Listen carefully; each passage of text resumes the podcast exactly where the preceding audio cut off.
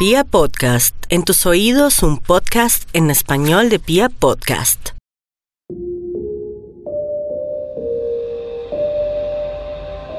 El mundo cambia a cada instante y a cada momento. Usted seguramente no era el mismo que era hace un año. Y hace poquito, hace apenas unos meses, apareció un virus en China. Y hoy la mayoría de la población mundial está enclaustrada y muchos murieron y miles, miles, millones están contagiados. Un virus que nadie veía venir. Así tampoco vieron venir los antiguos imperios de América, la invasión de los españoles, la invasión de conquistadores como Pizarro o Cortés, porque este era un continente en el que gobernaban los incas, que decían que eran hijos del sol, y tenían un país llamado Tahuantinsuyo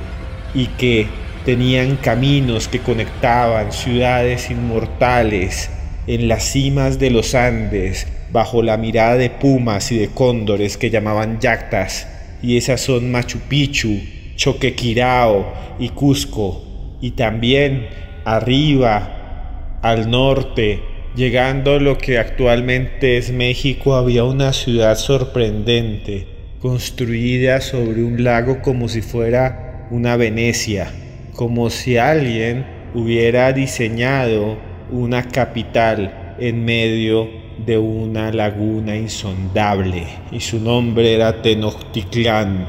y estaba sobre el lago Texcoco y su gobernante en ese tiempo era Montezuma. Y cuando llegaron los españoles no llegaron solos, traían también sus leyendas y sus historias de terror, leyendas como La Llorona, leyendas que venían de esa vieja península ibérica que antes había sido gobernada por los romanos, después por bárbaros y luego por musulmanes, porque muchas ciudades de las que hoy vemos como hidalgas de la madre patria eran ciudades musulmanas, donde los emires y los sultanes rezaban a Alá y en los barrios actuales de Toledo, de Granada, habían mezquitas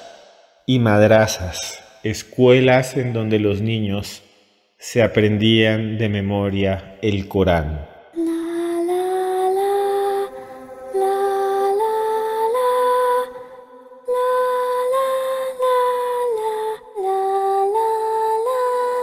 Pero todo cambia como comencé contándoles, todo se modifica, nada es estático. Decía Heráclito, que era un griego, un filósofo griego, que nadie se puede bañar dos veces en el mismo río. Y ese río en el cual nunca podemos estar dos veces en las mismas aguas es el río del tiempo. Y producto de esas mezclas, y producto del tiempo, y producto de la conquista, y producto del mestizaje surgieron criaturas de la noche que aguardan entre las veras de los caminos, las cimas de los Andes y en casas abandonadas para atacarnos y matarnos, criaturas que se transformarían en leyenda y que llamamos espantos. Y hoy les voy a contar la historia de una espanta, digámoslo así, o de un espanto que es para mí una de las más aterradoras de todas. Una historia que mezcla la tradición europea y la indígena, pero que es sangrienta. Una historia que yo nunca he encontrado en otros espantos en su nivel de violencia. Estamos al límite del horror y les voy a contar la historia de la muelona.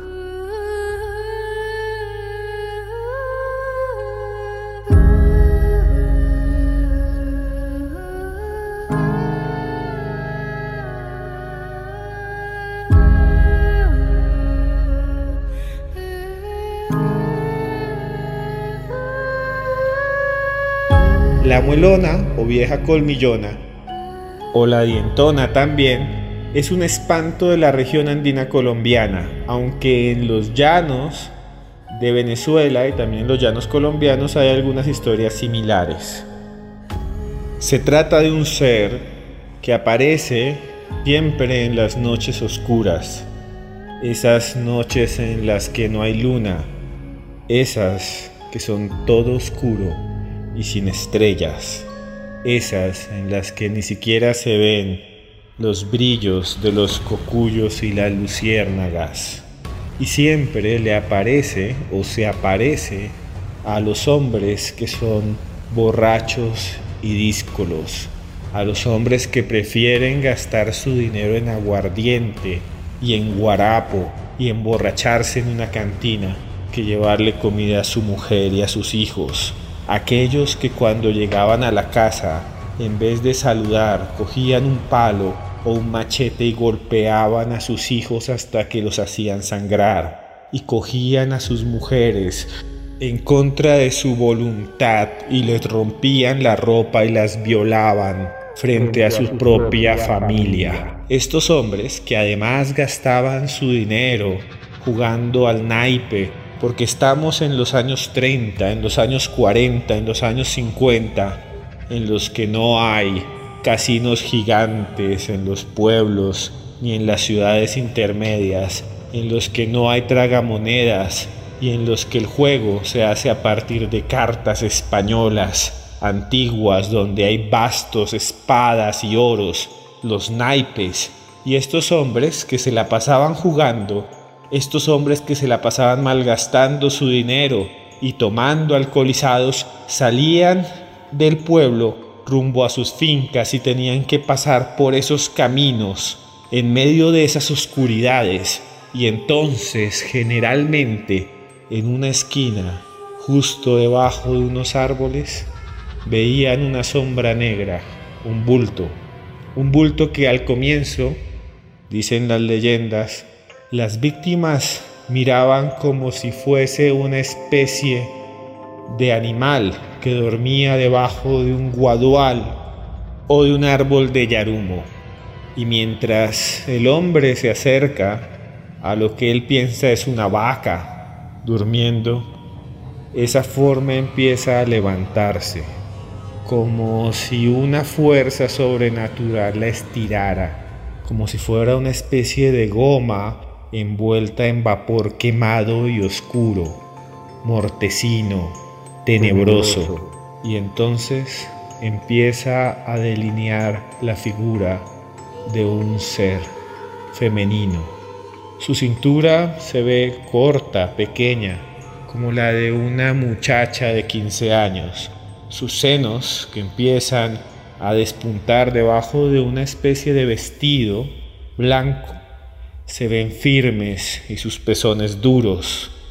Y su rostro está un poco oculto por una especie de mantilla. De repente el hombre se acerca y se da cuenta de que esta mujer es magnética. Sus glúteos se ven redondos y firmes como un durazno que quiere morder. Y sus piernas, sus piernas empiezan a despuntar porque aquel ser baja sus manos delicadas y gráciles y empieza a subir su falda y sus enaguas. Y lo que ve este borracho son dos piernas voluptuosas que se van descubriendo mientras este ser le sigue mostrando lo que hay debajo de su falda y abre sus piernas. Entonces, en este punto de la narración, dice que el borracho loco de pasión se acerca para intentar besarla, pero lo que ve es que este ser cuando se quita la mantilla de la cara, no tiene rostro, sino una especie de quijada desfigurada y abstracta en la que los dientes se proyectan hacia adentro y afuera y sus muelas parecen las de un animal, las de una vaca, y están picadas y llenas de trozos de carne que huelen horrible y son putrefactos. Y entonces el borracho, al ver que al frente de esas muelas tiene este ser unos colmillos filudos, quirúrgicos, que también están llenos de sangre, reza un Padre Nuestro y huye corriendo. Sin embargo, existen otros relatos que dicen que hay gente que no rezó el Padre Nuestro y que se acercó para tratar de meter la mano debajo de la falda de este ser, que reaccionó con violencia, mostrándole su horrenda cara, que no era más que una figura antinatural, repleta de dientes, colmillos y muelas, que ni siquiera dicen algunos que tiene una parte de arriba y una de abajo, sino que es una masa que los ataca inmisericordiamente hasta romperle los pómulos y hacerle estallar los ojos. En algunas leyendas se cuenta que los campesinos que se enfrentaron a ese ser fueron masticados y triturados hasta morir,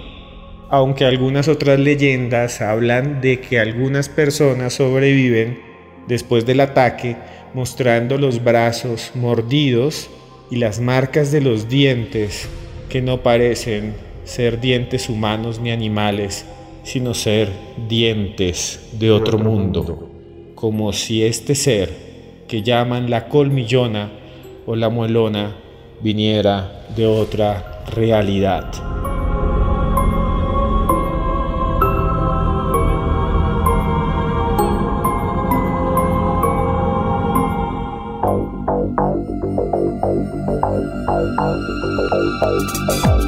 Y bueno, si quieren ver eh, algunos de estos textos acerca de la muelona, de esta leyenda, yo como antropólogo considero que es una leyenda increíble, una leyenda aterradora que está en ese mundo, en el mundo de la leyenda, no de la realidad. Pueden buscar, hay un texto genial que es del doctor Javier Ocampo López. Se llama Mitos y Leyendas de Colombia. De ahí saqué parte de esta historia y también de otras narraciones campesinas. Personas que están cultivando la tierra en este momento para que nosotros podamos comer en medio de la pandemia. Personas que merecen todo el respeto. Y muchos de ellos consideran que la muelona no es una leyenda, sino que aguarda en cualquier recodo de un camino a que alguien díscolo se le acerque con morbo para sacar sus dientes filudos, clavarlos en su carne fresca y dejarlo